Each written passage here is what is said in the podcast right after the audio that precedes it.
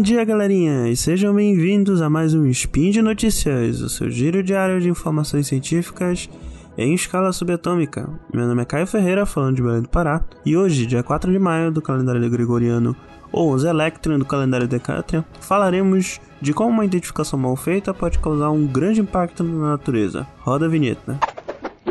Speed Notícias.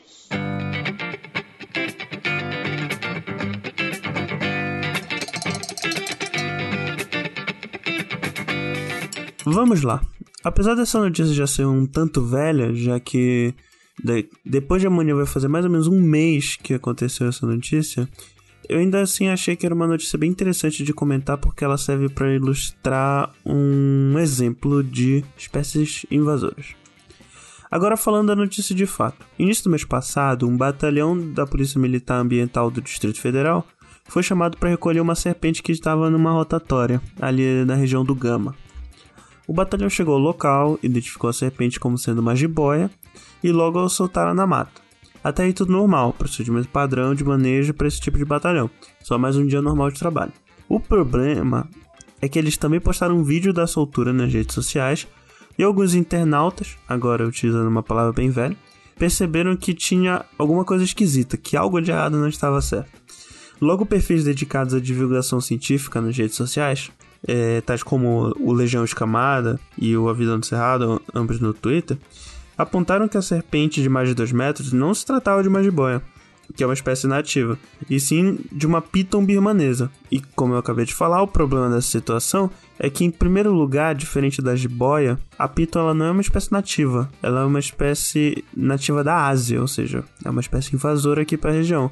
E se você, ouvinte, já escutou o sobre espécies invasoras, sabe muito bem o estrago que essas espécies podem causar no ambiente. Aliás, o próprio perfil do A Vida no Cerrado alertou também que essa espécie em específico já, já causou problemas imensos nos Estados Unidos. Até porque, falando um pouco dessa situação envolvendo a Piton nos Estados Unidos, é, nos Estados Unidos não existe uma serpente de mesmo tamanho que ocupe esse tipo de nicho lá na região.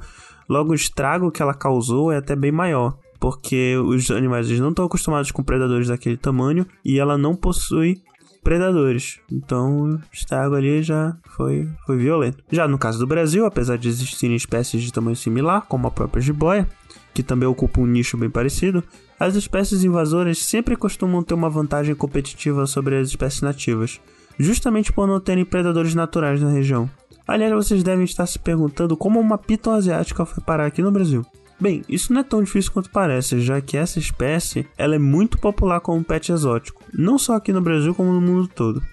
É, quanto à resposta da PM ao erro que eles cometeram, um pronunciamento foi feito, afirmando que o batalhão já estava à procura da cobra após esse equívoco. No pronunciamento, eles meio que não assumem tanto a culpa pela situação, eles batem na tecla de que o batalhão ele costuma fazer um trabalho muito bom e tal. Vocês podem ler o, o, o depoimento lá. Depoimento não. O pronunciamento no link da notícia que eu vou deixar aqui no post e vocês podem tirar as conclusões de vocês.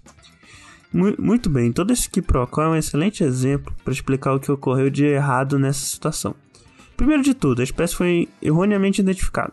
E o que, que eu imagino que tenha conhecido? Como para um público leigo ou não muito treinado, é, é até relativamente fácil confundir uma pita com uma jiboia, porque o padrão é muito parecido, o porte é similar, o jeitão do bicho é, é meio que o mesmo. Os responsáveis pelo, pelo manejo provavelmente só bateram o olho ali. É, podem ter achado alguma coisa esquisita, mas acharam que fosse só uma jiboia um pouco diferente. Eu creio que essa situação poderia ter sido evitada de duas formas.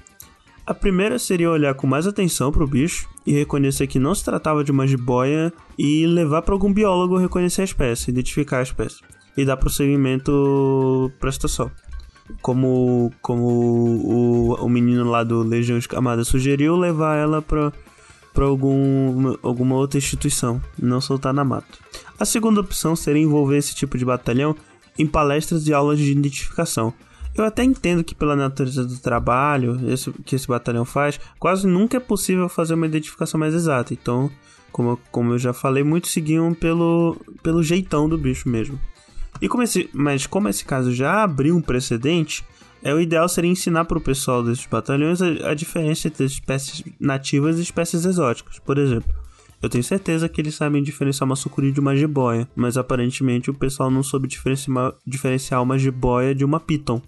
É, e dando uma dica de identificação rápida, por exemplo, é, tanto a jiboia quanto a sucuri, elas são da mesma família, a família boide. As pitons, elas são de outra família, a família pitonide. E uma forma rápida de identificação é, para essas duas famílias é que apesar delas terem um jeitão muito parecido, se vocês olharem na cabeça dos bichos, vocês já tem uma dica muito boa de qual família cada uma pode, pode pertencer. As cobras da família Boide, elas costumam ter é, escamas irregulares muito pequenas na cabeça, em, principalmente em relação ao, ao tamanho da cabeça. É uma cabeça grande, né, já que é uma, é uma cobra grande, que apresenta várias escamas bem pequenininhas e irregulares.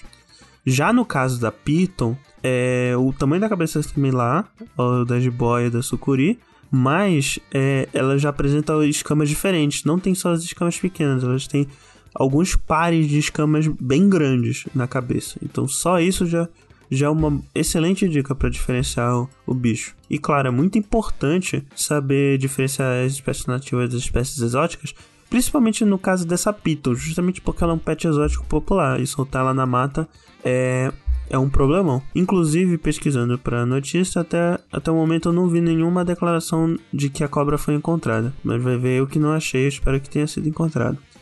Aliás, eu até poderia aproveitar para comentar sobre os problemas que envolvem ter e criar pets exóticos, né? Mas acho melhor deixar essa conversa para um outro episódio. E por hoje é só, pessoal. Lembrando a vocês que esse podcast só é possível pelo apoio de vocês no, no patronato, tanto no Padrim quanto no, no Patreon. É, e pelo PicPay também. E um forte abraço para vocês e até amanhã.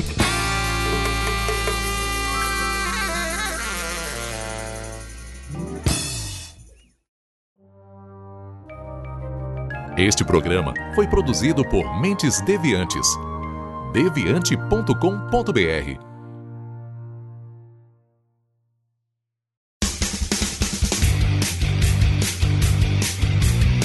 Cortes, edição de podcast.